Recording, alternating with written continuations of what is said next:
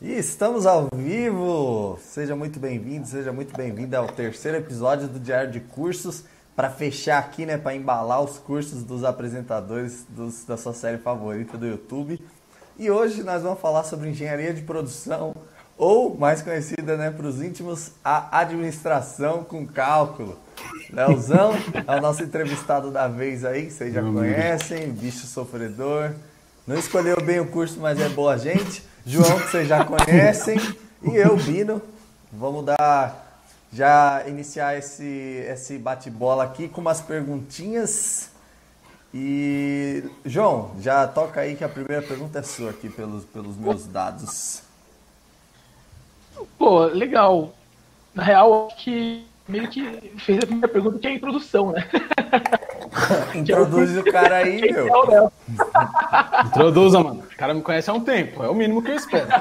Pô, então, pra quem não conhece, quem por alguma razão tá vendo, achou do nada que na internet não foi a o vídeo, exatamente. Esse aí é o Léo. O Léo tem. 3, 23. Quase 24 anos, né? Agora que vai entrar faz 24 fazia a explosão há, há quatro anos e uma quarentena, então a gente pode supor que é justamente por isso que vai ficar um pouco a mais. Foi exatamente e... por isso. e, e, e, um pretendente é engenheiro aí há, há algum tempo. Obrigado, Jorge. Estou muito bem apresentado. Esse sou eu. E ao contrário do que disseram aí na introdução, galera aí que troca a lâmpada aí no dia a dia, Rapaz, muito bom escolher curso. Deixar jogado no ar aí, ó. Último curso. Leozão, fala pra mim, por que, que você decidiu fazer engenharia de produção? Como é que foi toda essa briga aí com o seu eu interior? então, na real é que eu, eu comecei fazendo logística. Tipo, eu saí do ensino médio, terceiro ano, aí eu prestei a prova de logística da FATEC, FATEC Zona Leste, lá em Arthur Alvim, fica perto de um, um lugar não muito seguro à, à noite. e aí eu fiz dois anos. É, chama Zona Leste. aí eu fiz dois anos de logística na FATEC e na FATEC eu descobri uma matéria pontual que era, era pesquisa operacional, que basicamente a ideia era você pegar uns recursos, tipo, você vai fabricar, você consegue fazer, você está numa empresa consegue fabricar três produtos. Só que eles usam as matérias-primas parecidas ali. Um usa chocolate branco e massa, o outro usa massa e chocolate preto, e essas coisas têm, têm valores diferentes, né? E são usadas em quantidades diferentes. E aí você usa um monte de, de modelagem matemática para encontrar o melhor jeito de juntar essas coisas e obter o melhor lucro, ou produzir no menor tempo, ou otimizar alguma coisa que você quer fazer. Ou, por exemplo, igual a Amazon passa por esse problema muito, você tem que entregar vários produtos. Você tem um entregador que tem que passar por vários lugares para entregar o produto. E ele tem que. Você tem que saber qual é o melhor caminho, né? Não é só jogar no Maps e saber qual é o melhor caminho. Você tem várias possibilidades de caminho. Você pode começar pelo ponto A e ir para o B, ou começar pelo B e ir para o A e depois para o C. Enfim, são várias possibilidades e pesquisa operacional é uma matéria que na FATEC eles focam muito em aprender a resolver esses problemas do melhor jeito possível. E eu gostei disso.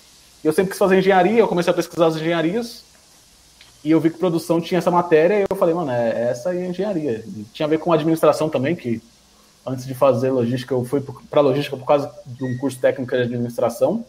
Então eu falei, bem, eu gosto de administração, tenho logística na administração, vou fazer logística.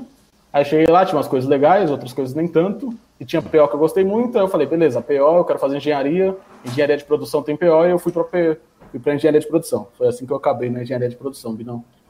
Se eu não esqueci de nenhum momento. Mas aí, tipo, só pra pessoal, então você não terminou o curso de logística? Não, na real, é ótima pergunta, João, porque na real eu não terminei propositalmente, porque o curso de, de logística são três anos na FATEC.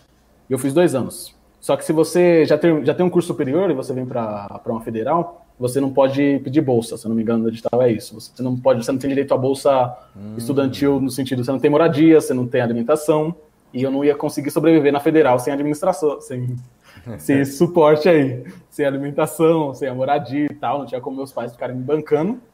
E como eu ia, minha ideia seria tipo formar em logística ir para federal, eu falei, beleza, então eu não formo em logística, vou para federal. Meu eu inocente falou, formo em cinco anos, volto para logística, termino o ano e tenho duas faculdades. Olha, mas aí eu... a, mamata não acabou, não é mesmo? Olha as pessoas só, só para pegar a bolsa, né? É, não, mas é... só.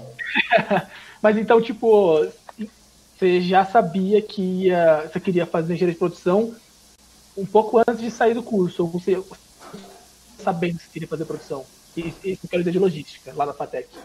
Então, na logística, eu não sabia que queria fazer engenharia de produção. Não sabia nem que existia na época. Da... Eu sabia que tinha engenharia. Na real, eu sabia engenharia mecânica, civil e. Acho que materiais, talvez eu tenha ouvido falar. Mas nunca tinha ouvido falar de engenharia de produção, apesar de ter feito curso de administração. Então, para mim, tipo, eu não queria fazer faculdade de administração, porque todo mundo falava que era super genérico. Fui pra produção, vejam só. e. Falei, beleza, eu, eu não vou, não vou pra faculdade de administração, então eu vou pra logística que é mais específico. Só que aí nessa matéria, mano, é que eu gostei muito de PO na época. Tipo, achei muito genial o PO. Falei, mano, isso é muito inteligente, porque eu nunca tinha visto nada parecido, né? Foi uma das primeiras vezes que eu senti que eu consegui entender alguma coisa que não era tão trivial, sabe? Eu não sei se vocês têm, se vocês têm isso, mas, tipo, eu sempre falei, mano, tipo, programação. Eu falei, nunca vou saber programação, porque você precisa ser um gênio para saber programação. Um spoiler, você não precisa. e PO foi, tipo, o primeiro contato que eu tive com alguma coisa nesse sentido. Tipo, você precisa de muita lógica para resolver, você precisa modelar a ideia toda usando matemática. E quando eu, eu conseguia modelar as coisas e resolver os problemas que eram mó complexos, tipo, que eu falando assim, pode parecer simples, apesar de eu às vezes ser meio prolixo, eu tento simplificar. Mas dá pra você resolver coisas muito complexas. Tipo, você tem uma. Coisa, coisas bobas que eu, acho, eu achei super genial na época, eu ainda acho. Você tem uma, uma tábua toda quadrada assim.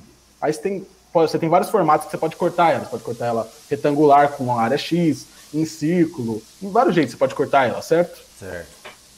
Você usando o PO, você consegue descobrir quais jeitos você tem que cortar, em qual ordem, para você otimizar, você desperdiçar o mínimo da, da, dessa placa de madeira, por exemplo. Mano, quando eu vi isso, eu falei, mano, você é muito inteligente, velho. Imagina. É consegue resolver qualquer problema do, do mundo. É, eu, eu tô um pouquinho do roteiro, mas eu já volto para a pergunta do roteiro, não, rapidão. Não, vai embora. É, e você decidiu, se no curso de física tinha PO, por que você decidiu não seguir logística? Você achava que você não ia conseguir usar isso na. Porque você aprendeu, né? Você achava que o, na questão de logística, de, de tecnólogo logística, você não ia usar o suficiente?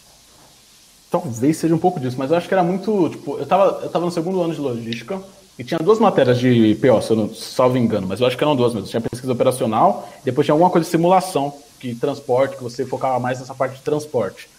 Só que eu tava terminando o curso e eu não sentia que eu queria trabalhar com aquilo. Eu sentia que tipo, eu gostava de PO, mas parecia que, tipo assim, tinha um monte de coisas que eu gostava relacionado com aquilo, só que na FATEC não tinha mais coisas daquela. E eu falei, mano, eu vou formar, vou trabalhar com logística, eu não vejo muito para onde trabalhar com isso, eu não vejo muito que caminho eu vou seguir, não parece que é por aí. Eu tinha muito na cabeça de fazer engenharia, parte por conta da. Eu acho que todo mundo tem isso, pelo menos na nossa geração, tomara que na próxima não, mas na nossa, de nossos pais, que a gente vem da favela, você fala, tem que fazer faculdade, e faculdade é engenharia, direito e medicina. arquitetura, no máximo, e medicina. Medicina. É isso, vai fazer engenharia, direito, arquitetura, medicina, e essas são as faculdades. Então eu tinha para mim que eu tinha que fazer uma dessas, as outras três não me interessavam, eu sabia que era engenharia, não sabia qual. Então quando tipo, descobri essa matéria, e descobri engenharia de produção, que tinha essa matéria, eu falei, mano, é isso, achei o curso ideal, e agora eu vou fazer isso e resolvi todos os problemas. Mas respondendo, tipo, pontualmente o que o João falou, eu sinto que, mesmo só com o que eu aprendi na, na FATEC, se alguém quisesse trabalhar com pesquisa operacional, é que eu não tenho experiência de trabalhar, mas eu sinto que não tem tanta não tem tanta diferença, porque, tipo assim, você vai. Você tem a base de pesquisa operacional de qualquer matéria na faculdade. Você, na prática, você vai usar muito mais pesquisa para descobrir o que falta, sabe? A pessoa vai saber que você sabe o básico de PO, vai falar, você precisa resolver esse problema de PO. Aí você vai pegar um livro de PO e vai ler e vai resolver. Na, na federal, quando eu fiz pesquisa operacional, já fiz, tem A1 e A2. E realmente, eles foram mais profundos que na FATEC. A gente viu coisas, mais, viu coisas bem além da, da, do que eu vi na FATEC. Um exemplo é o horário do cursinho, que eu cheguei a comentar tipo, com o João e o Bino na época, que aqui na faculdade tem um cursinho, o cursinho tem vários professores e os professores têm que dar aula toda semana. Só que os professores são estudantes, então eles só conseguem dar aula, tipo, eu só consigo terça e quarta, o outro só consegue segunda e quinta. E você tem que montar o horário de uma maneira que todo mundo dê aula toda semana. E eu usei PO, junto com uma colega minha lá, o pessoal do cursinho, a gente usou PO para criar um programa que montava horário sozinho. Então, tipo, esse tipo de aplicação eu não conseguiria que eu aprendi na FATEC, só com a base que eles dão. Eu consegui com o que eu aprendi na Federal. Mas se eu quisesse resolver esse problema que eu aprendi na FATEC, eu ia pegar um livro e aprender. Tanto que eu aprendi a resolver esse problema muito, muito mais lendo nos artigos do que só com a base da, da Federal. Então, foi mais por conta disso, de eu achar que não era logística meu caminho. Não foi tanto por conta do PO não ser o suficiente. Pode crer. Ah, mas então, você acha que você, você dá uma base boa, pelo menos a FATEC, para você, se você quiser aprender mais, você consegue seguir o caminho.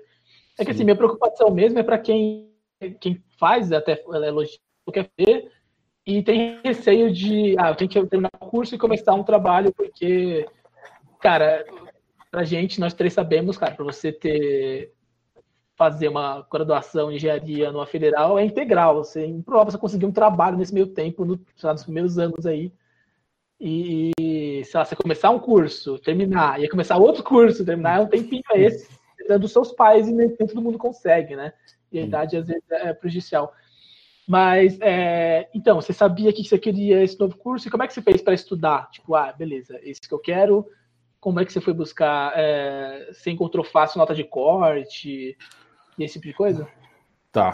Para estudar foi uma das coisas que eu acho que eu, foi um feito muito grande para mim quando eu passei na FATEC, na Federal. Na FATEC já foi. Na FATEC foi a primeira vez que eu estudei assim, que eu tinha um trauma muito grande anterior, assim, na ETEC.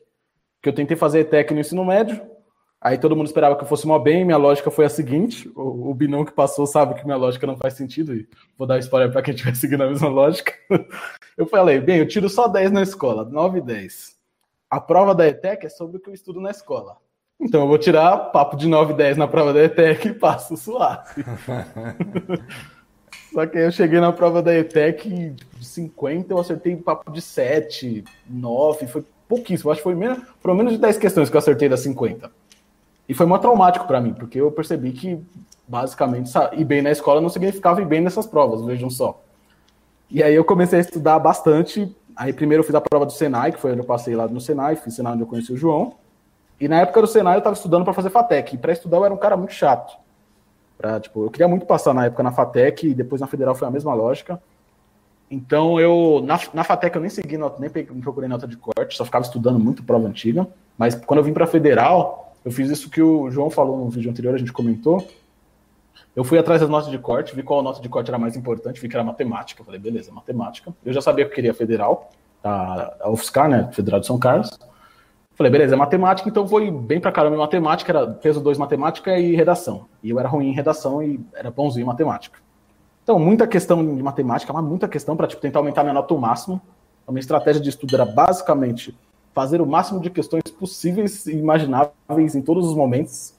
O João vai lembrar na época de Senai, eu tinha um aplicativo que eu ficava resolvendo questões de Enem, tipo, a todo momento que tinha uma oportunidade eu estava falando de Enem. Às vezes na aula de mecânica a gente estava resolvendo questão de Enem, porque aleatoriamente eu trazia ali uma questão de Enem. A gente chegava até a alugar o Ailton, até que vocês conheceram Sim. recentemente aqui para resolver as questões. Ailton já, já salvou, chegava assim, eu não faço ideia de como é que resolve isso, professor, como é que resolve? Tipo, Enem, nada a ver, por isso que o Ailton, para mim, é um dos meus melhores professores de, e vai ser por muito tempo, provavelmente para a vida toda. E aí eu ficava nessa pilha de fazer muitas questões, e para redação o que eu fiz foi fazer muita redação, pasme. Eu fiz muita redação, principalmente nos três meses finais. Eu comecei, tinha, eu fazia um cursinho, eu pagava com o dinheiro da, do, do estágio que a gente fazia, eu fazia um cursinho só de sábado, que era tipo das 8 da manhã até as 6 da noite, era 10 horas de cursinho só sábado. Era loucura. Nossa, cara. Era, mano, era doideira.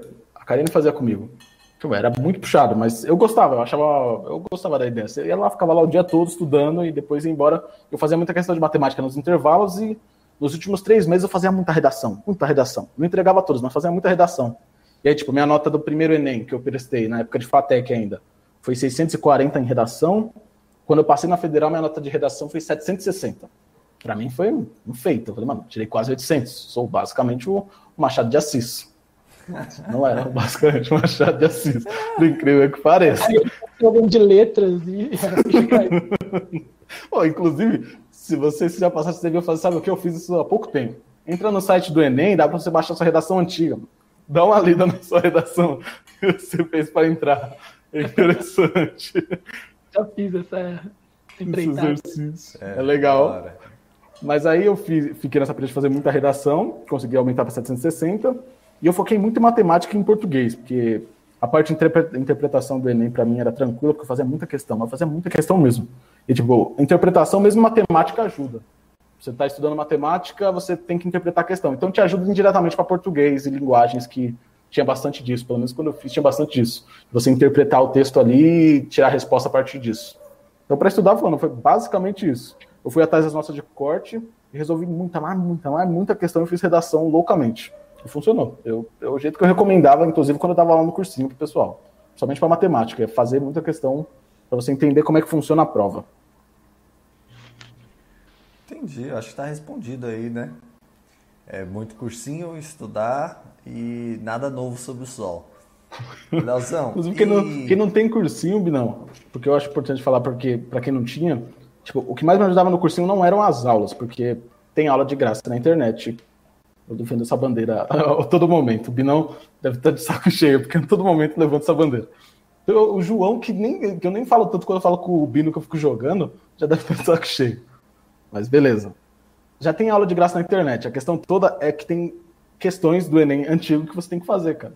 Tipo, você está estudando e você não tem cursinho, pega as questões antigas e fica resolvendo loucamente e tenta identificar padrão. E se você não está conseguindo identificar nenhum padrão, porque você tem muita dificuldade, procura um professor, pede ajuda nesses grupos de Enem, que a galera é bem disposta a ajudar. Na época que eu, eu não cheguei a usar, mas quando eu fazia cursinho eu ficava bem de olho nisso, e a galera se ajuda bastante. Então, faça muitas questões. É tipo, o que eu deixaria disso pro pessoal que está tentando entrar na federal, tentando estudar para o Enem, faz muita questão, principalmente para matemática, e tenta focar no, tipo, em começar, em, você não precisa acertar tudo, você só precisa entender qual é o básico que eles sempre pedem e ser muito bom naquele básico. Matemática é o que funcionou para mim, tipo, eu não, não fazia as questões de log, por exemplo.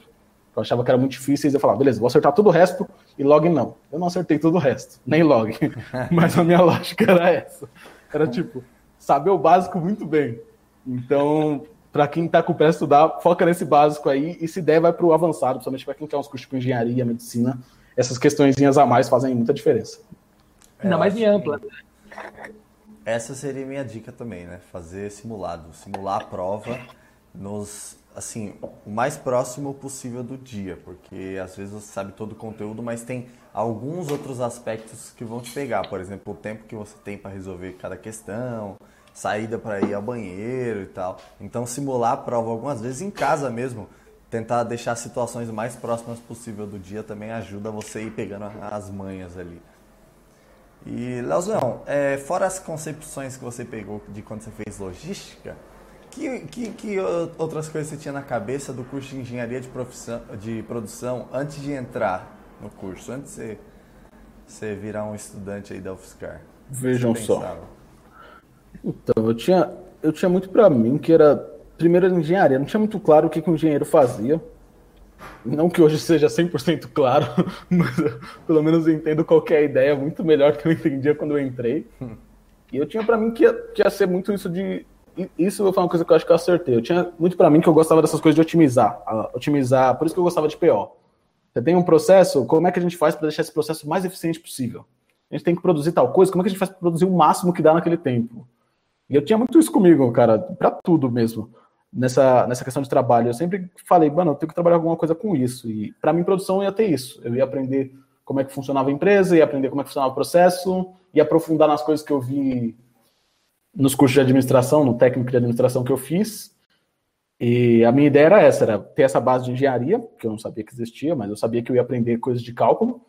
E a partir disso conseguir otimizar o máximo de, de coisas possíveis, porque eu sempre tive para mim que eu queria ter um negócio meu e ainda quero. Um negócio para eu cuidar, porque meu pai tem, meus tios têm. Não são umas super empresas, mas são tipo os negócios dele. Meu pai, meus tios e minha família toda, de modo geral, sempre foi muito disso. De eles criam meio que o próprio emprego. Todos os meus tios são meio que o patrão deles mesmos. Não são grandes empresas, mas tipo, eles mantêm a família com aquilo. Então, meu pai tem uma oficina que é um salãozinho ali que ele trabalha, cabe uns quatro carros, é, uns quatro, cinco carros se colocar um no elevador.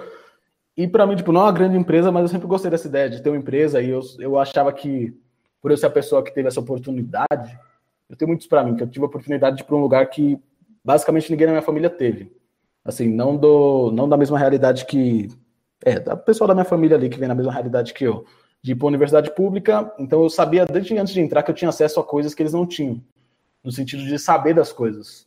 E eu queria ir para algum lugar que eu conseguisse potencializar isso que eles fazem, sabe? Tipo, eles têm empresa, eu quero ir para um curso que eu consiga potencializar uma empresa que eu vou ter, para continuar o legado deles. Tem, tinha isso para mim e eu mantenho boa parte disso, apesar do, do que engenharia sugou de mim.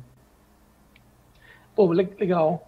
Mas aí, tipo, beleza, você, identificou o curso que você queria. Mas, assim, produção a gente tinha é de São Paulo, né? Como para quem não sabe aí. No Instituto Federal de São Paulo tem produção, na própria USP tem produção. É, dá para fazer produção não só pelo SISU, também pela, pelo. Como é que é o outro negócio de particular? Eu esqueci o nome agora. O ProUni. ProUni né? Então, né, você podia, com a nota que você tirou, pegar uma feira, enfim, muitas opções em São Paulo ou mais próximas de São Paulo. Por que, que você decidiu a UFSCar? Qual foi a, a, a lógica que você usou para decidir ir para o interior? Então, tipo, eu, eu fiquei me perguntando isso, né? Durante a semana, depois que a gente fez a conversa com o Bino, eu fiquei, mano, por que, que eu vim para ofuscar? E eu não sei se foi. Tipo, eu sabia que eu, eu sempre quis fazer a universidade pública, porque eu achava que basicamente era. Eu tenho oportunidade e eu tenho que usar essa oportunidade. Então, tipo, as pessoas da minha família não tiveram antes e eu tenho, então eu vou usar. Porque seria um desperdício não usar. Só que eu não sabia qual. Eu lembro que na época de Senai, eu não sei se foi o João que colocou isso na minha cabeça ou se eu já tinha um pouco, o João potencializou. Mas, basicamente, o irmão do João fazia o Fuscar. Aí eu falei, mano, então o irmão do João faz, e o João, a realidade do João era parecida e é parecida com a minha em muitos aspectos. Eu falei, mano, então dá pra eu fazer também. Aí o João contava mais ou menos como é que era. Eu falei, beleza, então. Aí o João contou, tipo, deu um norte, falou, ah, meu irmão faz e tal. Eu falei, hum, interessante. Aí eu comecei a pesquisar loucamente sobre universidades, e eu caí na, na, na UFSCar. E aí, nossa, na época que eu decidi fazer o UFSCar, que foi muito disso, de eu posso fazer uma federal e eu quero sair da casa dos meus pais, porque tem muito disso. Eu sinto, pelo menos, um, você vai ficando mais velho, você fala, mano, eu quero sair daqui, eu quero começar a construir meu caminho. Eu sabia que eu não ia começar a trabalhar tão cedo, por conta do que eu falei, beleza, logística não é para mim, então vou precisar fazer outro curso. E a ideia de fazer uma faculdade fora de São Paulo me dava essa possibilidade de sair de casa, estudar numa universidade boa. Inicialmente eu fiquei em dúvida entre o FRJ e a UFSCar, porque elas estavam entre as melhores ali de produção na época. Acho que a UFSCar estava em terceiro ou quarto, hoje já deve ter descido, mas estava em terceiro, quarto, e a primeira era a USP. Eu nunca. Eu, mano, eu sempre tive que a USP era muito distante, mas muito distante antes de, de entrar na federal. Falei, mano, USP, beleza, USP não é uma opção, eu tirava a USP. Eu olhar o resto. E aí nisso, disso que o João falou, e eu fiquei vendo que como é que era, como é que era a possibilidade, que tinha um negócio de bolsa, que dava para morar aqui, que tinha toda uma comunidade, que a faculdade era mal grandona, que tinha jogos, que, mano, era um universo mesmo, era bem o que o Bino falou, mano, um universo particular ali da, da universidade. Falei, mano, é, beleza, eu quero ir para lá. E aí eu comecei a pesquisar loucamente canais no YouTube. Mano, tinha um canal de uma menina, que eu não lembro o nome dela. Eu sei que ela parou e eu cheguei a cruzar. Isso, isso eu acho que eu não falei pra vocês. Eu cheguei a cruzar ela na federal, só que eu não, fiquei, não tive coragem de falar com ela. Mas, Ana, tipo, eu, eu cruzei ela bem quando eu entrei. Eu vi todos os vídeos dela. Ela tinha uma série assim explicando como é que funcionava o Oscar. Eu não lembro o nome dela, cara. Queria muito lembrar pra falar. Mas lembro que ela tinha, usava, ela tinha uma franja. Isso eu me lembro muito claro. Ela tinha uma franja que tinha um espelho meio atrás onde ela gravava. Ah, agora eu sei quem é, Lanzão. Fica tranquilo. Ah, não, é, não, é, como se tivesse 20 pessoas fazendo vídeo sobre a Oscar, né? Também, calma aí. e aí, eu vi todos os vídeos dela e aí eu falei, mano, beleza. Ela, mano, ela contava absolutamente tudo. E pra mim aquilo era uma mágica. Ela falava, e como é que é o Ru? Ela explicava como é que era o Ru, mostrava a foto do Ru, mostrava vídeo do Ru. Nossa. Como é que é o circular? Eu falava, meu Deus, tem um circular, tem um ônibus que circula dentro da universidade de graça. É e ela ia contando. É, não tem mais, né? Vejam só. E ela ia contando como é que era tudo, como é que era, tipo, como é que era o Tusca, como é que eram as festas, como é que eram as aulas. E, mano, me encantou totalmente. Eu encontrei ela e não falei, porque eu me arrependo. Se eu ver ela hoje em dia, eu vou falar certamente. Mas aí foi me ganhando a federal aos poucos e eu acabei vindo por isso, cara. Porque eu precisava sair, a faculdade era boa, a faculdade era um universo diferente, e eu falei, beleza, casou tudo, é isso que eu quero, bora, pra, bora de federal. E aí acabou da gente vir junto pro federal. Tinha até uns planos da gente fazer uma república, um grupo de uma república minha e do João e com os caras do Senai. Muito antigo. Muito antigo. Mas, tipo assim, acho que só um comentário, é legal, é interessante ver também como rola muito planejamento, mas que às vezes é meio que o caos, assim, é uma bagunça, né? Porque, tipo, uma coincidência de meu irmão ter passado no ano que a gente se conheceu, tá ligado? Que possibilitou a gente ter, saber, tipo, beleza, é acessível a gente fazer isso, é uma opção. Talvez a gente não achasse que fosse uma opção se ele não tivesse aberto esse caminho, assim, pra gente, né? Sim. E o, o E é legal também que eu fiquei pensando quando o Bino falou da dele, o episódio anterior que ele falou, da engenharia elétrica, assisto do Bino e do João, que ele falou que ele foi meio que tipo, ele não, ele não tava super conhecendo a UFSCar, que foi meio que, beleza, eu vou para essa aqui que foi a nota deu, e eu vou para lá fazer o curso, porque eu quero sair daqui, não precisa ficar, ficar longe desse negócio do transporte público, apesar da minha câmera ter congelado lá para voltar. E para mim não, mano. Para mim foi, foi bem um planejamento bonitinho de entender qual que era para onde, qual que eu queria, como é que eu ia fazer para me manter lá, como é que fazia para entrar. Tipo, eu estudava pro ENEM pensando em fazer o FSCAR. Quando eu comecei a estudar pro ENEM, era todo pensando em fazer o FSCAR. E eu não sei, eu acho legal isso, porque o que o João falou é muito real, é meio que um caos, né? No fim das contas, a gente que com motivações totalmente diferentes e meio que aleatoriamente se encontrou ali, Aí eu vim para UFSCar e o Bino acabou conhecendo a gente, porque ele meio que passou ali, tinha nota para passar e ele veio.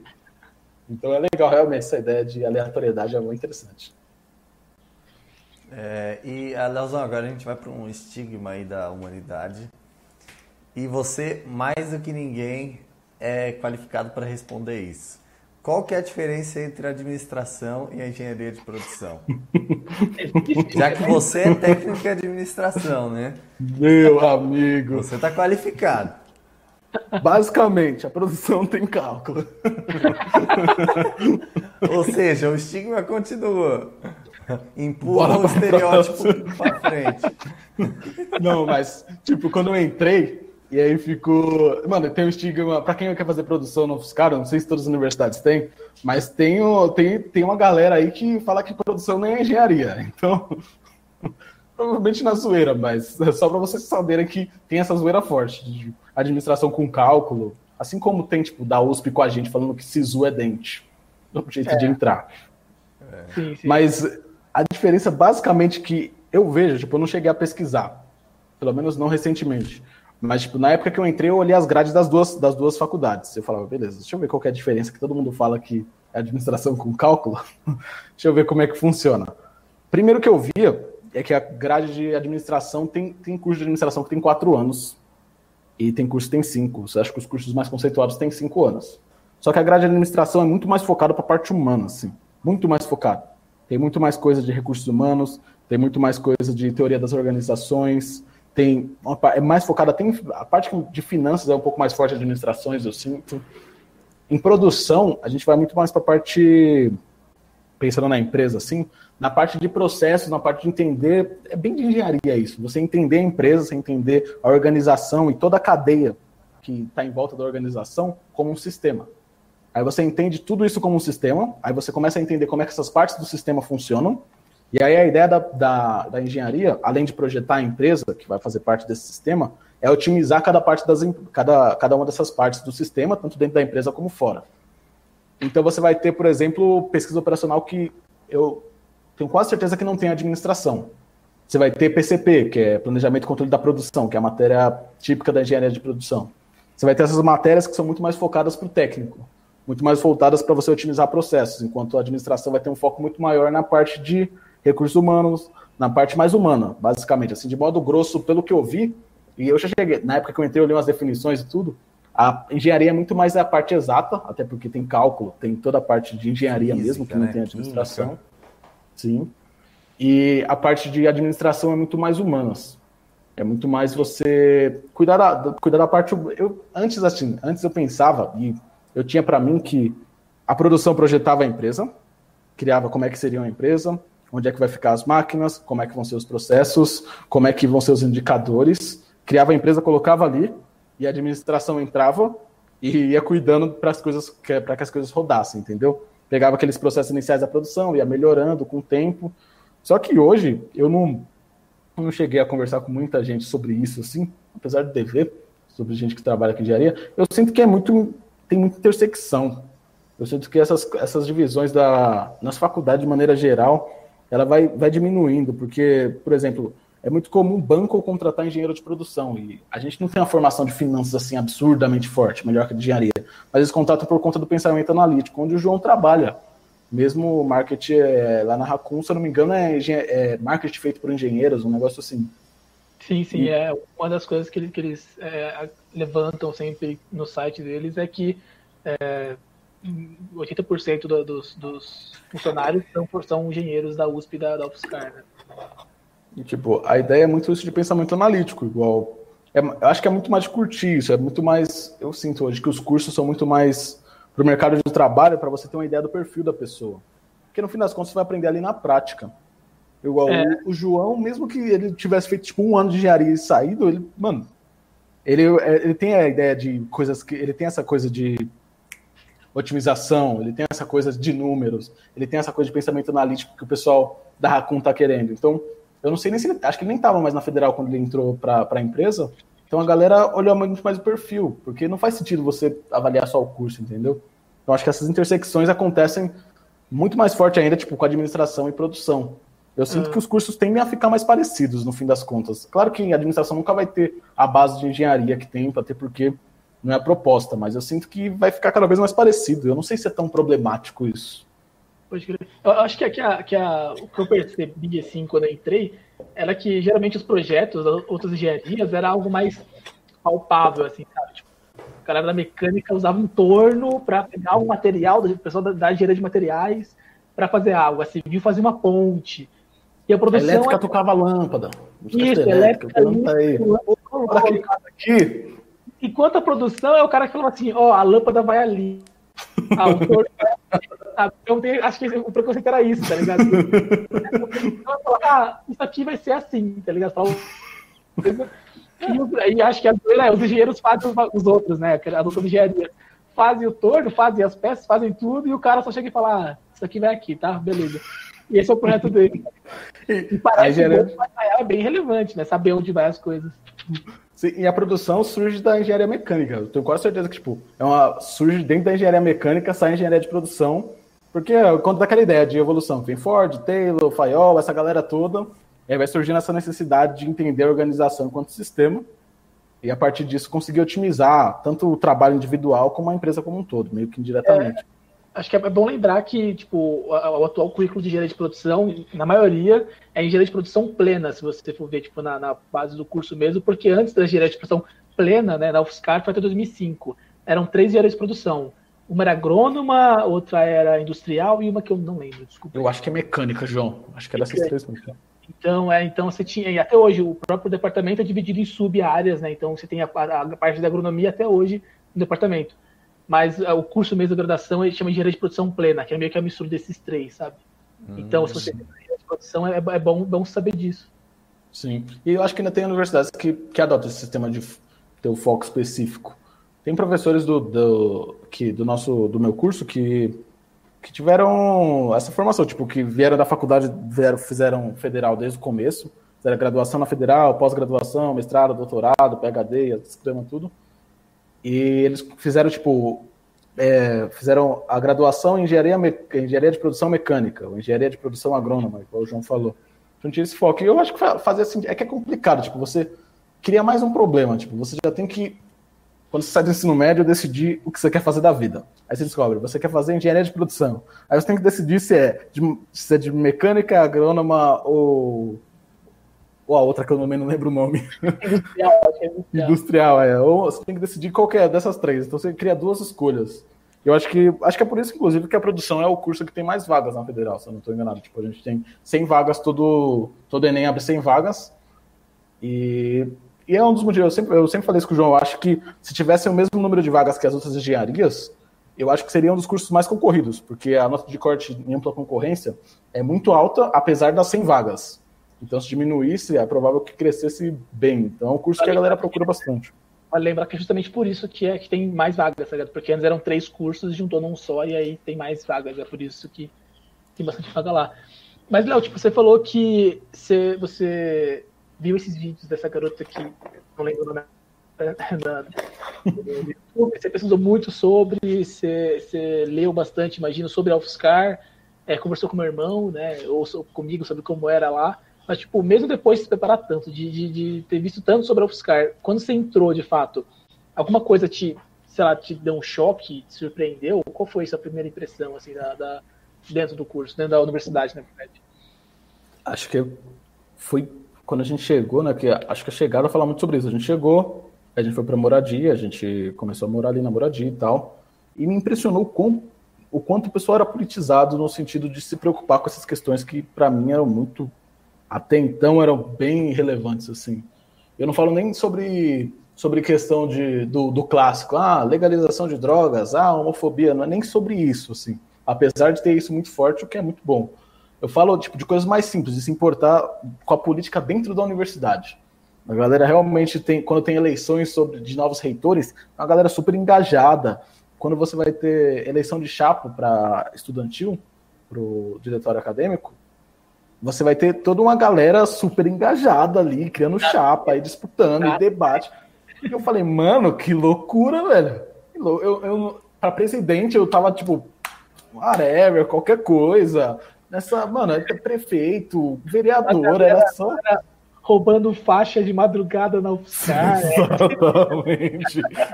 Eu falei, mano, esses caras. Não, e eu, eu achei uma bonito. Falei, mano, esses caras têm tem um ponto, sabe? Esses caras sabem de alguma coisa que eu não sei.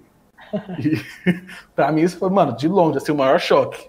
E até me gerou problemas, na, na real, assim, pensando em como me dizem. Eu sempre Tipo assim, é complicado esse assunto e é uma coisa que eu, eu tendo a pensar muito, mas eu falo pouco sobre.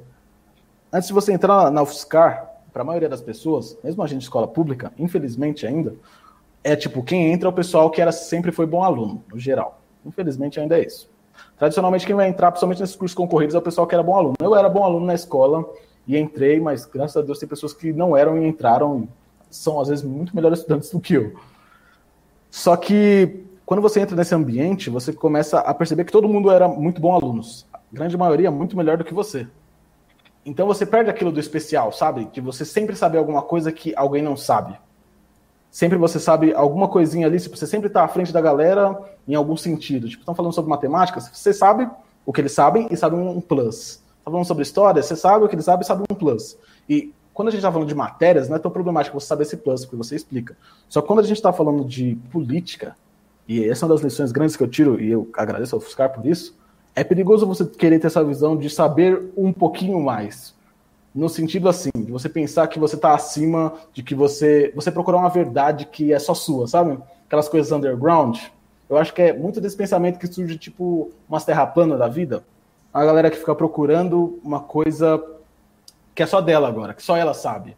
Que é a teoria da conspiração que só ela sabe. Que, que o nazismo, na real, é de direita eu já tive essa minha fase muito forte, sabe? Você ir para um lado anarcocapitalista total. E, tipo, quando você fica muito atrás, e eu acho, e hoje eu atribuo muito da minha fase que eu passei por isso, talvez ainda esteja passando em certo nível, constantemente despassando, vencendo aí, ó, a luta. Não, não é... falei sobre isso. Tudo, tudo bem, João, obrigado. João, João é uma pessoa. Olha o santo aqui, ó. João, se quisesse me crucificar, era muito facilmente crucificável. O Bino já consegue. O João, meu amigo. Mas era muito disso, de você. É, no geral, é, isso é muito preocupante. Isso é um lado bom que a universidade traz, esse lado político traz. As coisas são mais complexas do que parecem. E pensamentos, principalmente esses pensamentos clássicos que geram essas teorias da conspiração, são muito simples. E essas coisas simples pegam a galera. E quando você está atrás dessa coisinha a mais de você saber que ninguém sabe, esses pensamentos simples caem como uma luva, entendeu? É aquela, sabe, guardar as devidas proporções, nunca cheguei a esse extremo, mas você colocar a régua no horizonte e ficar plano, você fala, hum, vejam só, é plano, não vê quem não quer. Só que você entender o argumento contra isso é mais complexo, e isso se estende para muitas coisas. Pelo menos pensamentos que eu tinha, e não que hoje estejam certo, mas que você, no geral, é muito disso, você entende como é que você pensa uma lógica, você fala, beleza, a minha lógica de pensamento é essa. E a partir dessa lógica, você meio que amplia para tudo e você ignora, tipo, uma coisa boba que mudou há pouco tempo na minha cabeça. O João e o Bino vão lembrar que teve um momento que eu defendia muito forte que cinto de segurança ser obrigatório não fazia nenhum sentido lógico. Eu falava, mano, não faz nenhum sentido lógico cinto de segurança ser obrigatório, porque você está cuidando da sua vida. Então, se você quiser se matar, que você se mate, porque para mim era muito forte que você tem que, beleza, você coloca o cinto de segurança, fala para as pessoas que você usar, você sai mais vivo. Só que se você, usa, se você não usar, você morre. Só que você não força elas a usar. Se ela não quiser usar cinto, o problema é dela, não é seu. Só que depois, hoje para mim, e pode ser que eu mude isso para frente, numa terceira conversa, se a gente fosse falar sobre políticas e essas lógicas arbitrárias que eu tinha, hoje para mim eu entendo que você não usar, você não interfere só na sua vida. Se fosse só na sua vida, eu manteria meu argumento. Mas você interfere em todo um sistema.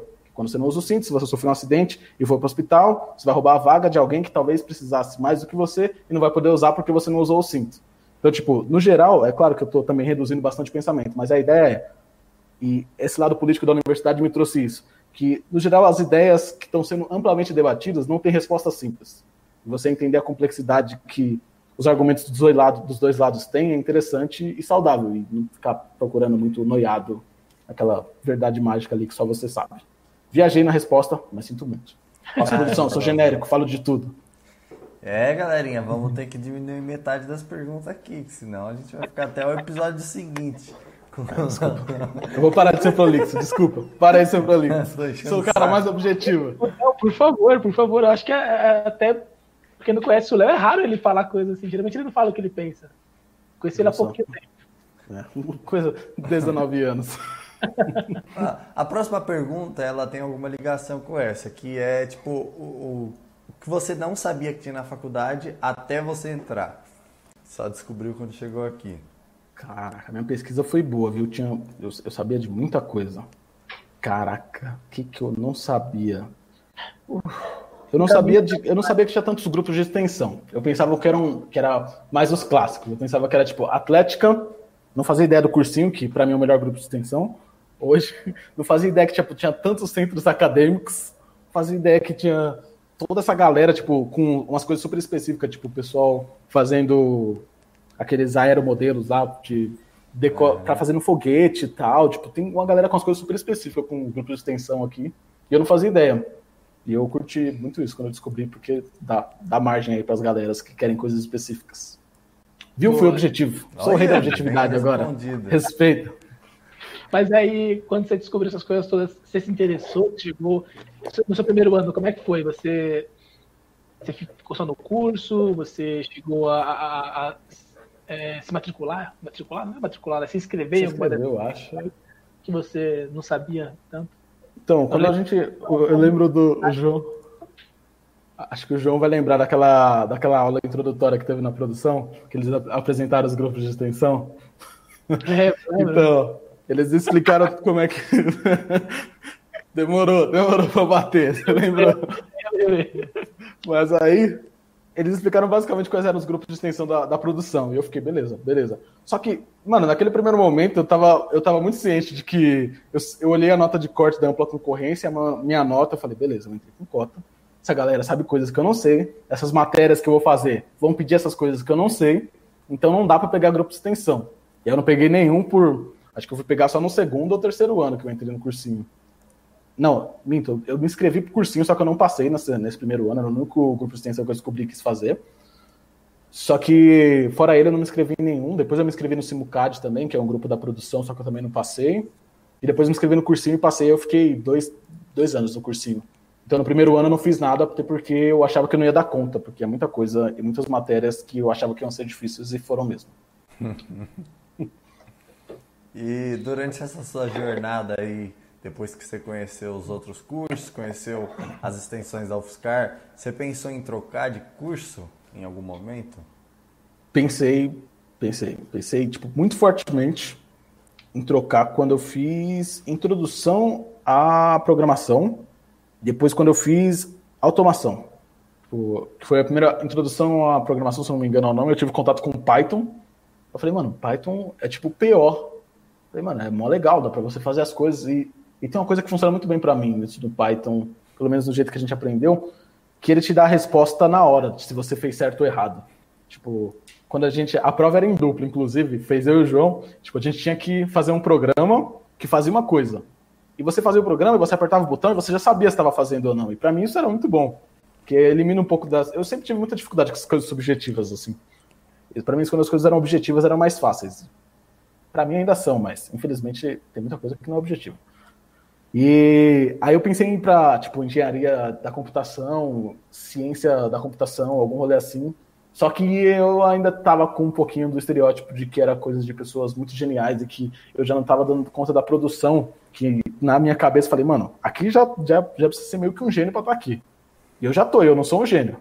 Aí eu falei, beleza, eu vou ir pro bagulho que tem que ser muito mais gênio. Eu falei, não, aí eu não vou dar conta. Não vou ter condição. É, Mas eu não me arrependo. Vale lembrar que assim, a nota de corte da engenharia de computação lá na UFSCar, alguns anos era maior que da medicina, assim, era bem alta mesmo, era mais concorrida de todas aí. Então, acho que isso ajudou bastante para você achar que, que é Sim.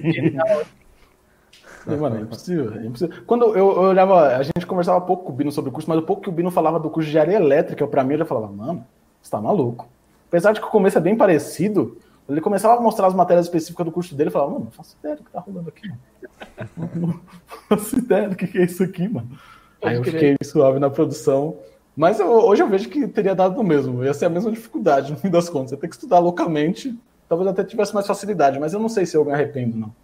Eu tenho muito esse lado da, da empresa que eu falei lá, tipo, dos meus pais e de ter minha própria empresa. E eu sinto que eu vejo muita coisa até hoje que me ajuda na produção, que eu não veria na computação. Mas eventualmente eu vou fazer alguma coisa com computação. Pô, maneiro. Tá, e depois, agora como veterano, a pergunta é qual a principal diferença entre o que você pensava quando entrou e, e o que é ela é quando. Tá. Ah, tem muito mais matérias técnicas do que eu imaginava. Muito mais. Tipo, muito mais cálculo, muito mais física e muito mais, muito mais, muito mais química do que eu imaginava. E, nossa, tem muito mais química. Química é uma matéria que tem muita introdução. Tipo, não tem esse tanto que eu fiz parecer, mas para mim é muito porque eu tinha muita dificuldade em química. Tanto ah, que... também é quase um química. É. é. Sim, porque você vai. É, faz sentido. Tem, tem sentido, tipo, não é que não, não tenha sentido. Faz sentido essa lógica que o João falou que você, vai, você provavelmente vai trabalhar na indústria, e a indústria vai, pode trabalhar coisas químicas, essa parte de química, você ter uma base forte disso é importante. Só que eu era horrível em química. Tipo, hoje eu sou menos horrível, mas eu era muito ruim em química. Tipo, eu não tive professor por bastante tempo no ensino médio. E quando eu cheguei aqui, tipo, a primeira vez que eu fiquei em pânico, foi a primeira prova que eu fiz na faculdade que eu não me esqueço. Eu não lembro se o João era da minha sala, mas o professor explicou uma matéria X de química. Acho que o João era da minha sala assim, eu não sei se ele vai lembrar tão claro quanto é para mim. Foi no primeiro ano, era Química 2, João.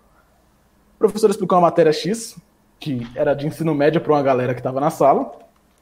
E aí eu olhei para aquela matéria X e perguntou: alguém tem alguma questão? Eu falei: não tenho nenhuma questão, apesar de ter todas. Eu falei: beleza vou fazer técnica de escola, vou chegar em casa, estudo loucamente, e aí eu entendo essa matéria. Aí, ah, ninguém tem questão? Falou, beleza, ele puxou assim um quadro e começou a distribuir uma prova mano, sobre o tema que ele tinha acabado de explicar. E que eu tinha várias questões. A primeira delas é o que está acontecendo. e aí, ele passou essa prova, mano, eu comecei a suar frio, fiquei a prova inteira lá esperando, e a galera saindo, saindo, o mal convicto entregando a prova. Eu fiquei um tempão, Aí eu levantei, joguei minha prova no lixo e fui embora. E depois daquele uhum. dia eu entendi que é importante perguntar. Mas eu passei na matéria, glória a Deus. Mas foi por isso que química para mim é muito traumático. E foi esse lado que me surpreendeu quando eu vim para cá. Ver que tinha muito mais essa parte, essa base de engenharia, não vai ser menor do que porque você está na engenharia que nem é engenharia, como vão dizer por aí.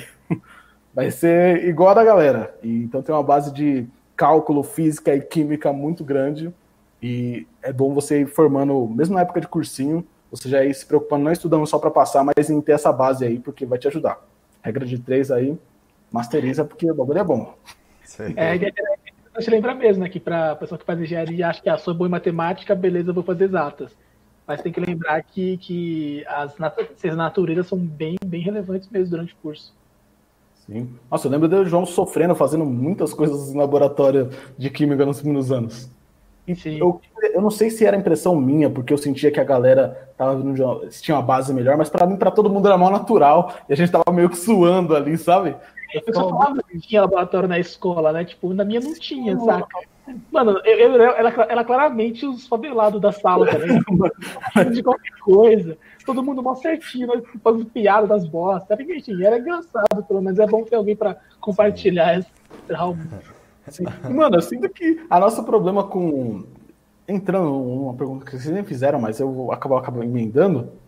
Que é tipo, a gente não conseguiu se enturmar tão bem com o pessoal, talvez nem tanto por conta dessa diferença. Eu fico pensando isso. Talvez nem por conta deles terem vindo de escola melhor, de uma base melhor. Mas porque a gente vinha de uma turma, pelo menos a turma que. Onde eu conheci o João, que foi no Senai, minha turma do Senai era sensacional, assim. Era, era muito unido. E aí, tipo, acabou o Senai, eu vim para um ambiente totalmente novo, e eu tava na vibe da antigo ainda, falava, mano, galera, aqui pode ser legal, mas aqui o Senai era uma nostalgia aí, talvez isso me impediu um pouco. Além do fato da gente ter que sofrer para fazer os bagulhos, eu ficava mó bravo, falava, mano, tendo que me matar aqui para fazer uma aspirina. A gente fez aspirina, senhores, é? O pessoal quer fazer engenharia, vocês vão fazer aspirina, veja só. e a galera do mó fluido. Acho que a galera tem ainda, né? É bom lembrar que assim, o pessoal tem esse espírito de, de união, de equipe é. e tal ainda, só que não estão no curso, né? Por conta de. É muito comum TDPs, o pessoal tenta não, não, não manter essa amizade entre turmas e acaba rolando nas raps. Né? Então, e geralmente quem, quem mora desde o começo é quem tem um pouco mais de grana, saca? Então, é, é dá pra ver muito esse pessoal pra caramba nas raps famosas, né? Enfim, acho que a qualidade que tem universidade. É, e também tem nos grupos de extensão, né? Tipo, o pessoal que eu conheci mais da faculdade foi em grupos de extensão. Tipo, no cursinho, a galera comecei a conversar, mesmo na produção, a galera comecei a conversar mais da produção, eu conheci no cursinho.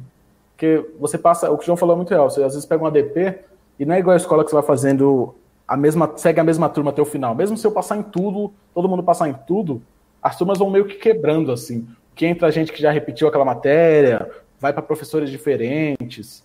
Então vai meio que quebrando a turma. É difícil você unir a turma. Até tem uma união na turma lá, do meu ano, pelo menos, eu sentia que o pessoal tinha uma união deles ali, uns grupos que eram bem unidos. Só que eu, pelo menos, para mim, o que funcionou mais é grupo de extensão, porque você passa muito tempo. Tipo, no cursinho eu ia toda semana, via a galera, tinha que planejar aula, tinha que dar aula. Toda semana eu via e até uma galera que eu sou amigo por conta do cursinho mesmo. O Binão, o, João já conhecia, mas tipo, o Binão foi por conta da moradia. E depois por morar junto, o que o João falou também é real nesse caso. Sim, é... Desativei o modo objetivo por um tempo, Binão, desculpa. Não, não, tá tudo bem, Lazão. Pode ficar à vontade. A casa é sua. É, mas falando dessa parte também, eu acho que é uma das peculiaridades da federal, das federais, né, que é você poder montar a sua própria grade. nas universidades particulares, nas faculdades particulares que eu conheço, não é assim. Você tem uma grade fixa, igual na escola, e tipo, você não. Você reprova uma matéria e você pega um ADP. E aí, se você reprova três matérias ou mais, você reprova o semestre. É igual na escola mesmo. Você tem que fazer o semestre inteiro de novo, se reprovar um tanto de matérias lá. E isso faz com que a sala ande toda juntinha até o último semestre. Óbvio, só não quem repetiu o semestre. Mas na, na federal, não. Na federal, você que faz a sua grade. Então, se você precisar pegar uma matéria que você reprovou nesse semestre, você pega. Se você quiser adiantar uma matéria do último semestre, porque, sei lá, você tem tempo na sua grade, você pode puxar. Então, tem essas peculiaridades aí. E química, eu também era horrível, só dando meus dois centavos nisso. Eu era tão horrível que quando eu tive química no primeiro ano, eu levava dois jalecos e dois pré-relatórios para as práticas. Porque não podia entrar na prática se você não tivesse de jaleco e não levasse o pré-relatório. E eu levava dois para casa alguém esquecesse eu dar e fazer uma amizade ali. E funcionou duas vezes. duas vezes funcionou isso. Porque, Essa mano. É eu, eu, eu sabia que eu não ia passar. Se eu fosse na cara e na coragem pelas minhas competências. Então eu fiz umas amizades ali na sujeira, mas deu certo. façam isso, façam isso que entrar. Não era amigos aí. É, pô. Deu pô, certo. Só, só para deixar registrado, que eu, aqui é dinâmico, eu pesquisei o nome da moça. Daniela de Almeida. Eu achei o canal dela. É a Daniela de Almeida que fazia os vídeos. Eu fui daqui os vídeos que eu assistia foram há cinco anos atrás, que ela começou uma série. E ela tava com a franja mesmo, ela tinha franja. Mas ela continua postando os vídeos. Eu não assisti os novos, mas se sigam na mesma linha, eram muito bons, porque os antigos eram sensacionais. Maravilha. Então assistam aí, que vale a pena, quem tiver interessado na UFSCar. E Leozão, agora vamos falar de coisa boa, vamos falar do que as pessoas querem ouvir. Tirando o PO, quais são as top 3 melhores disciplinas da engenharia de produção? Eu acho, tipo, posso.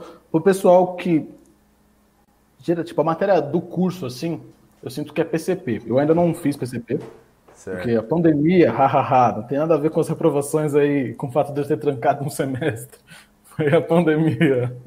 Mas PCP é a matéria do curso, tipo, a matéria da engenharia de produção que todo engenheiro tem que masterizar, que é a matéria que tem, tipo, que os professores geralmente escrevem livros e que é referência é PCP, que é Planejamento e Controle da Produção.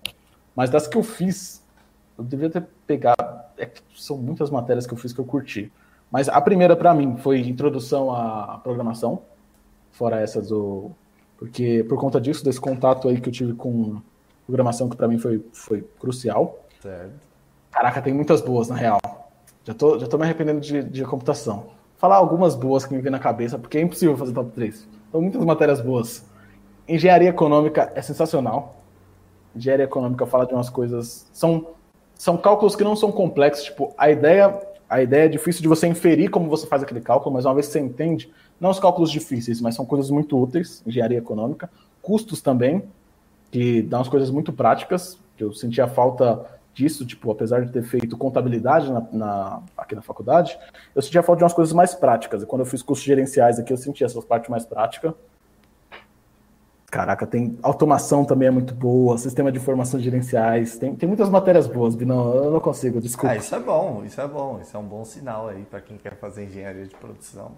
Putz. Sim, é muita coisa focada para otimizar. Isso para mim é muito, tipo, a parte de otimizar e de criar coisas para mim é muito importante. Por isso programação, tipo, sistema de informações gerenciais também é nessa linha de criar coisas. Simulação é, é muito é muito matéria de produção, é muito da hora você projeta toda a linha de produção dentro de um, de um ambiente lá virtual, o AutoCAD da vida, não é AutoCAD, é outro programa que eu não lembro o nome. E uma vez que você projetou isso, você coloca qual é o tempo que as coisas são feitas e tal, como é que vai funcionar o processo, onde o funcionário vai ter que andar, qual o caminho que a esteira vai fazer, e você simula, você consegue entender como é que vai funcionar a fábrica, arrumar problemas e gargalos antes de você projetar e colocar na prática. É, é muito bom, né? Como dá pra ver, galera, o cara gosta do curso, ele faz mesmo, assim, não consegue escolher três matérias melhores. que, que realmente escolheu muito bem o curso. É, e, tipo, matéria que, que, pega mais o pessoal, mais que seja legal, que o pessoal geralmente costuma ficar para trás, assim, e, e costuma ser um gargalo na formação da galera. Caraca, eu particularmente, assim, no meu caso, é uma matéria muito específica. Física 3 para mim é o. Apesar de não gostar de química, Física 3 para mim é uma matéria que é problemática. E não que seja tão difícil, mas é que o departamento de física da Federal, os professores que eu já tive não foram boas experiências, dada a base anterior, porque. Física 1 foi, vai, não foi tão ruim. Física, não, Física 1 foi legal, Física 1 foi legal. Foi com um professor gente boa. Eu não lembro o nome dele, mas era um professor gente boa.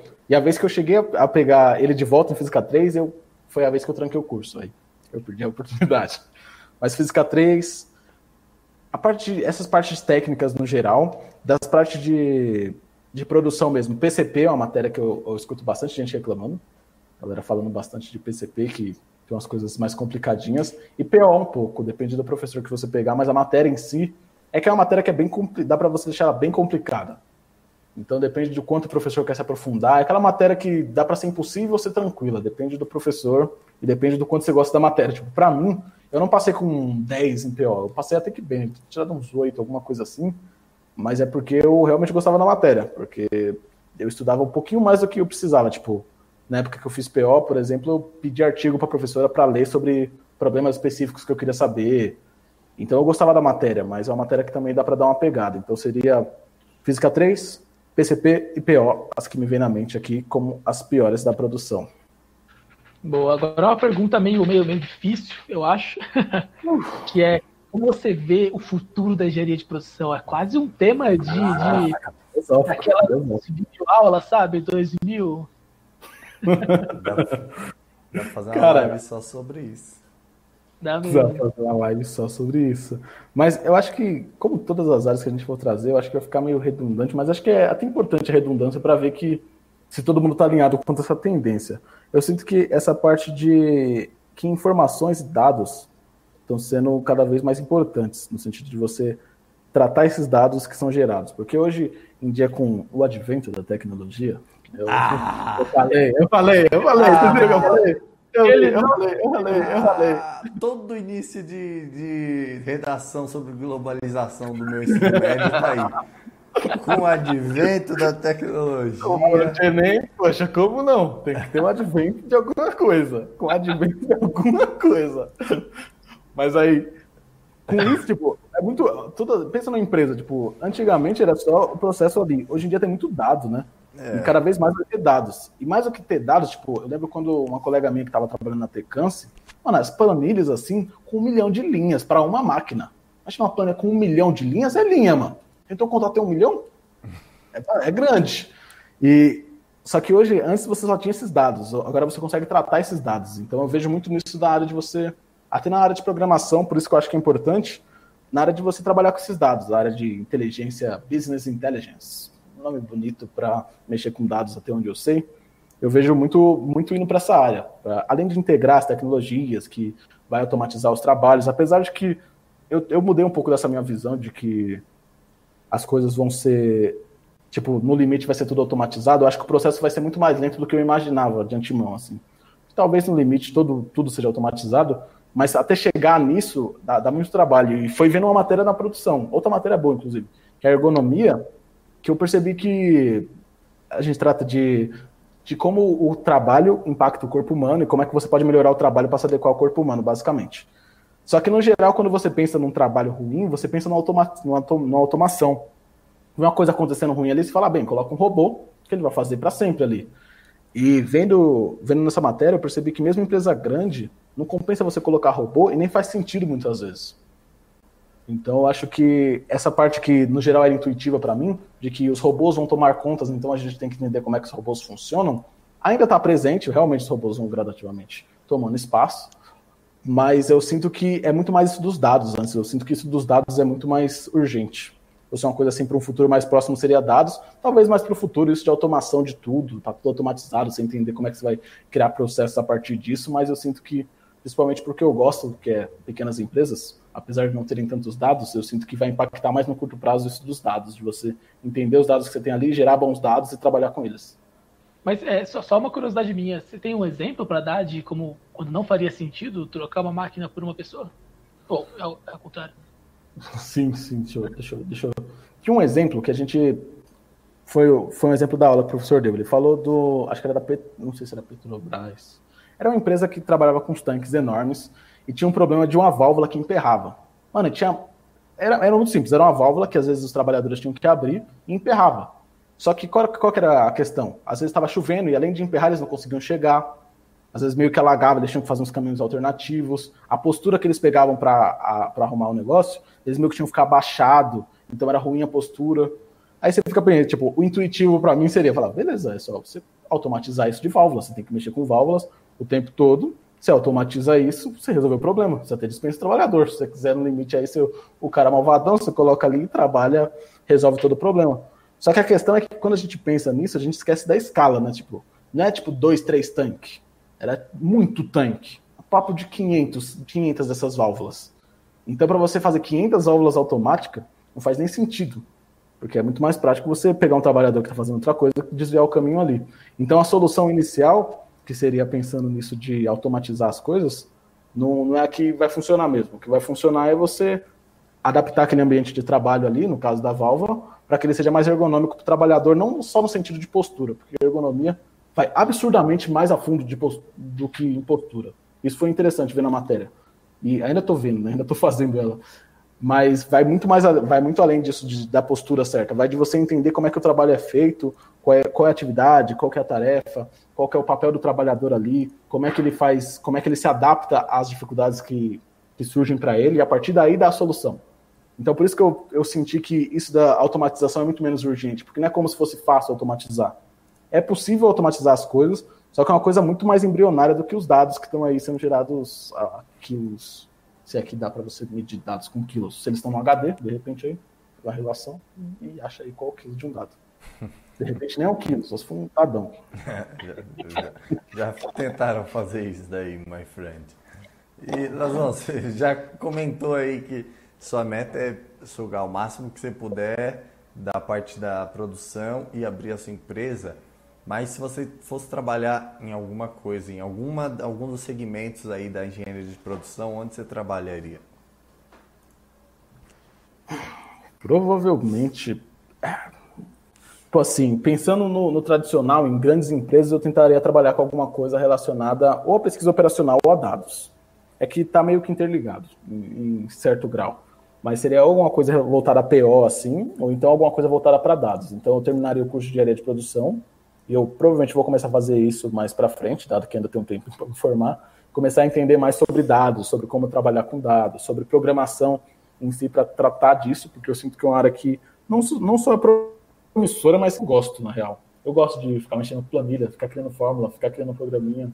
Eu não sei se é porque eu só sei o básico, mas para planilha eu vou ter que ser um pouco mais que o básico e ainda gosto.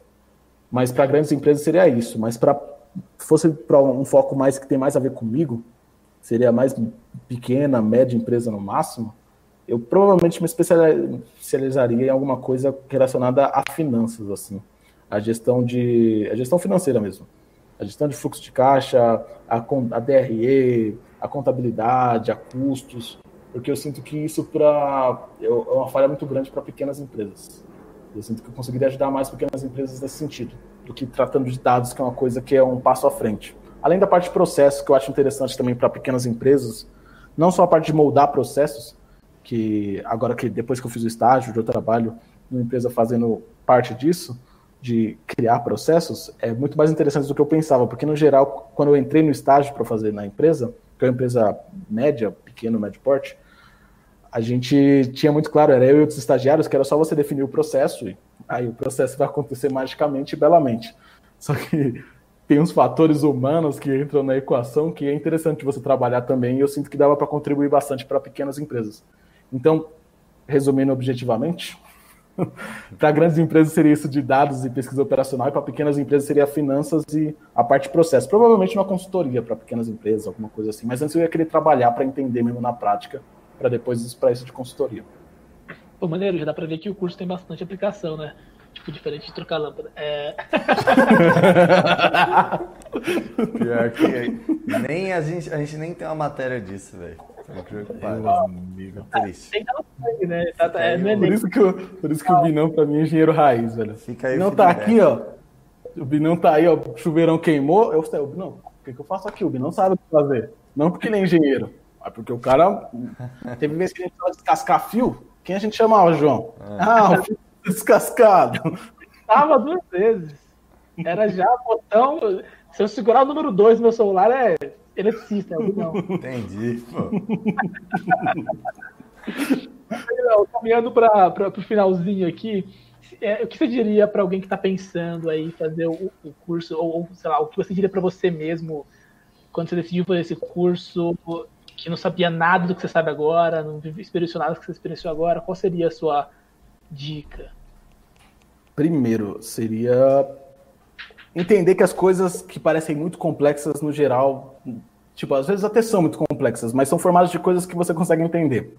Tipo, programação, essa parte de Excel que eu gostava muito, essa parte de criar coisas, de repente podia ter sido explorado em outro curso, eu podia ter encontrado outras maneiras de satisfazer isso, fazendo, por exemplo, a parte que eu falei de ciência da computação, engenharia da computação, fazendo alguma coisa relacionada à análise de desenvolvimento de sistemas que tinha na FATEC, mas eu sempre me afastei muito disso. Então eu falaria primeiro para olhar com carinho para isso, olhar, tipo, não se afastando tanto. Mesmo a USP e as faculdades grandes, mesmo para a gente que era periferia e que não, tem, não teve tanto acesso à informação, não vai ser trivial, não é como se todo mundo fosse conseguir, porque precisa de condições muito específicas que eu tive a sorte de ter, graças ao ambiente que eu cresci, apesar de ter crescido ali na periferia, a família era bem estruturadinha e conseguiu me dar essa base. Mas para você que tem essa possibilidade de, de repente, conseguir pleitear uma universidade pública, que seus pais conseguem te manter ali no tempo de você estudar, não consegue te dar grande luxo, mas te dão a oportunidade de estudar, você entender que, no fim das contas, você pode ir para qualquer carreira, só vai ter que estudar mais ou menos. O importante é que você gosta daquilo. Então, para mim, eu teria dito muito disso, de que dá para fazer, mesmo que você pense que está distante, dá para fazer. E mais que isso, se você está em dúvida entre engenharia de produção e administração, o que eu falaria para você fazer é pegar a grade das duas. Eu não fiz isso e devia ter feito. Eu não sei se eu iria para administração, mas quando eu parei para olhar depois de ter entrado, eu vi que tinha muita coisa interessante que eu não sabia. Então, no fim das contas, no mercado de trabalho aí, na, na vida real, pelo que eu sinto, você vai precisar aprender mesmo a fazer o, o que estão te pedindo. Tipo, você não vai sair da faculdade sabendo o que fazer, as pessoas vão falar, faça isso que você aprendeu na matéria X. Não, você vai meio que abstrair o que a pessoa quer saber, o que a pessoa quer que você faça, vai estudar e vai fazer. Então eu falaria para mim, um, não se limite, dá para fazer os bagulho, mesmo que pareça bem difícil. Você não é nenhum gênio, mas dá pra fazer, meu mano. E dois, é dar uma olhada nas grades dos cursos. Você tá em dúvida, dá uma olhada, vê qual é as matérias que tem.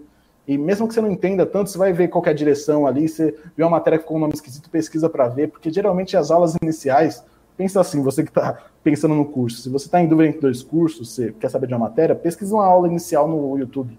A aula inicial da faculdade é para uma pessoa que não sabe aquela matéria, você não sabe, então basicamente é para você. Você não ganha o efeito mágico quando você entra na faculdade. Maneiro, maneiro. Aí se eu posso complementar isso aí também é, como você falou, só reafirmando, não tenha medo de, sei lá, tipo, ah, é a USP, não vou, não vou me inscrever, vou correr disso, cara, nada a ver, cara. De repente tem a USP Leste, você acha aí, é, mano, no meio da periferia, tá ligado? Eu não fazia ideia que existia isso quando eu fui pra faculdade, se eu soubesse, acho que eu olharia com mais carinho, com certeza. Enfim, tem bastante outras opções, né?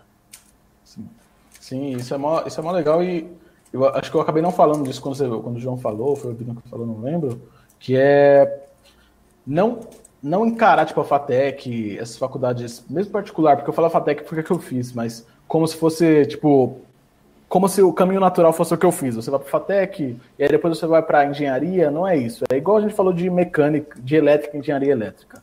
Não é isso. É você. Na real, tipo, eu saí da, da FATEC, fui para Federal. Talvez na época porque eu queria fazer uma federal e queria fazer engenharia, mas era também muito porque eu não queria fazer logística. Tipo, não era para mim logística. E se for para você, não faz sentido você ir fazer engenharia, porque você quer logística. Então é sempre isso. É. Não, não pensa que tem uma escada. O nosso meu recorrente nas nossas três entrevistas é que a gente tipo, queria fazer uma, uma federal, né? É um rolê que. nós temos hoje em dia achamos que é algo meio juvenil, tá ligado? É. é essa massageada no ego você não precisa. Sim consegue seguir sua vida, estudar sozinho com. Até porque você vai encontrar professores extraordinários em muitos lugares, assim. Eu encontrei. Inclusive, os meus professores que eu tenho mais contato ainda hoje são os professores. Não, não nenhum deles é, é da UFSCar, tá ligado? Isso eu, eu tenho uma certeza. Nossa senhora. E é, é, e é complicado. Falando das universidades, universidade pública é complicado, porque você tem que pensar que tipo assim, o cara é concursado, então ele não tem quem Pensa na universidade particular, se o professor é ruim, o aluno reclama para a direção, a direção chega para o professor e fala: você tem que dar aulas boas. Aí o professor vai dar outra aula. Se não for boa, o professor vai embora. Na federal não, não rola bem assim, o professor é concursado, então a chance de ter uma aula não tão boa aumenta. Claro que os professores são doutores. Tipo, acontece muito. Eu não sei se o Binão também acontece, com o João também aconteceu na Federal e na IFISP. Mano, o professor, você vê que ele manja muito do assunto, só que ele não sabe passar. E aí, não adianta ele manjar muito. Tipo, tem professores que meu professor de, professor de física 3 que eu já tive, mano, o cara manja muito física. Só que eu não tô entendendo. Não, tem, não, não adianta ele manjar, eu não manjo nada. Mas eu acho que um rolê que é interessante também olhar, então mais uma diquinha, eu sei que já passamos bastante do tempo, mas uma tempo... dica interessante é olhar como é que é a, a, avaliação da sua universidade, porque assim, a universidade foi, a UFSCar foi fundada, mano, da, da ditadura, tá ligado? 1975, eu acho. Então é, é, é a mesma estrutura de curso até hoje. É um, é um, departamento e o departamento oferece o curso, tá ligado? Então não é a, a, a engenharia de produção que tem a grade dela. É, a, engenharia de produção faz a grade e pede cada um desses cursos da grade para o departamento, sabe? Então, os departamentos não têm compromisso nenhum com a engenharia de produção ou com os alunos de engenharia de produção. Sabe? Então, você vai fazer cálculo, é, é o departamento de matemática. Ele oferece o curso de cálculo. Ele não tem compromisso nenhum com a, os engenheiros, com os pessoal da, da, da é, biologia, que faz cálculo também, ele só quer fazer o curso dele, né?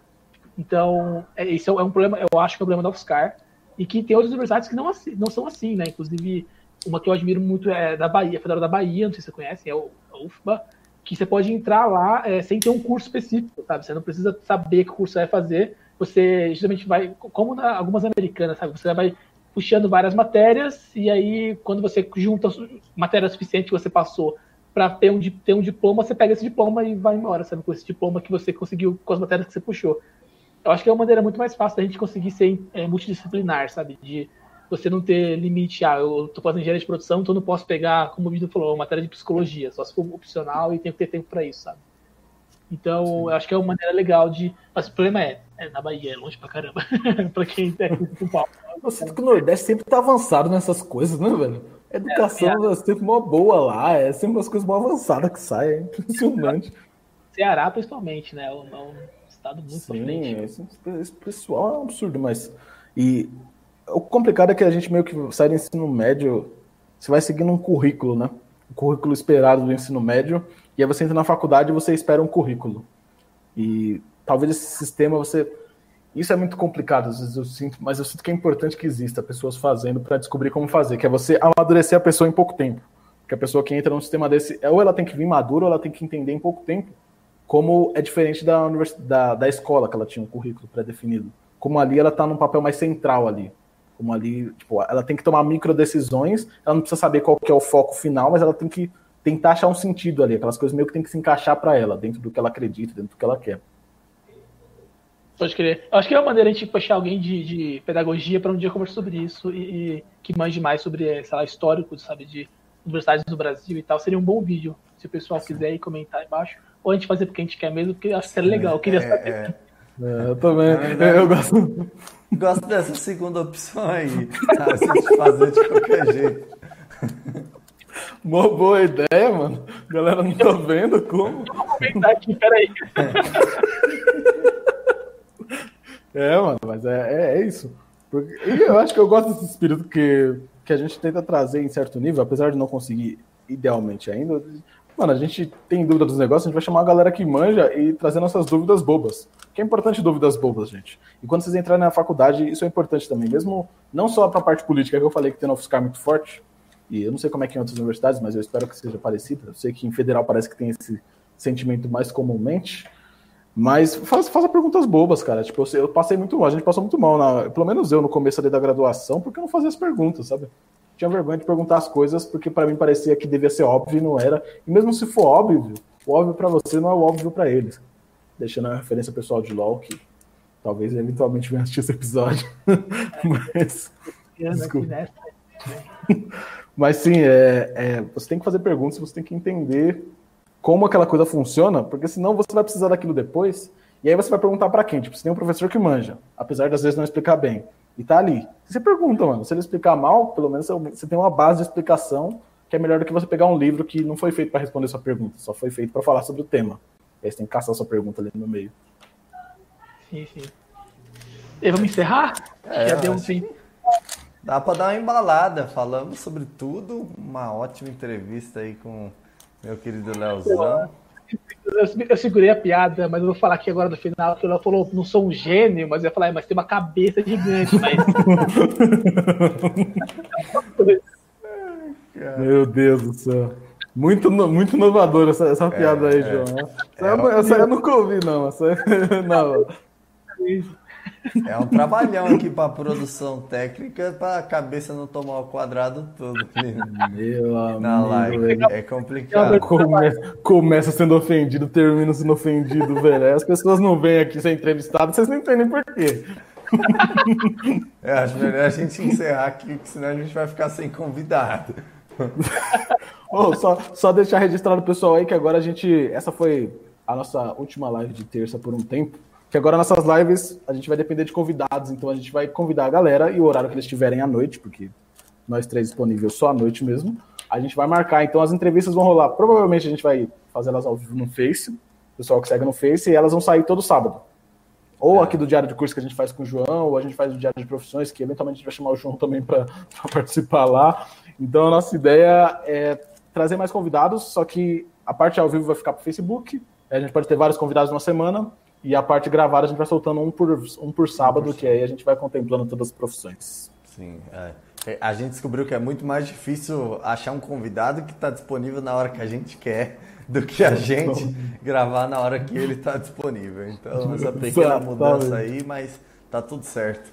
Já queria agradecer você que assistiu mais esse episódio do Diário de Cursos e a gente está só começando, né? Um conteúdo que tende ao infinito aí, porque tem muito curso interessante pra gente falar, tem muita gente legal pra gente trazer. Os caras têm 38, a USP tem 100, então acho que dá pra ah. fazer alguma coisinha aí. Você que tá assistindo a gente aí no futuro e a gente tá, tipo, visitando várias universidades para conversar ao vivo com a galera, é, a gente já pensava nisso agora. Talvez é. você tenha acabado de pensar, mas a gente já pensou. então, é, eu acho que é isso, né? Acabamos por aqui. Muito obrigado novamente.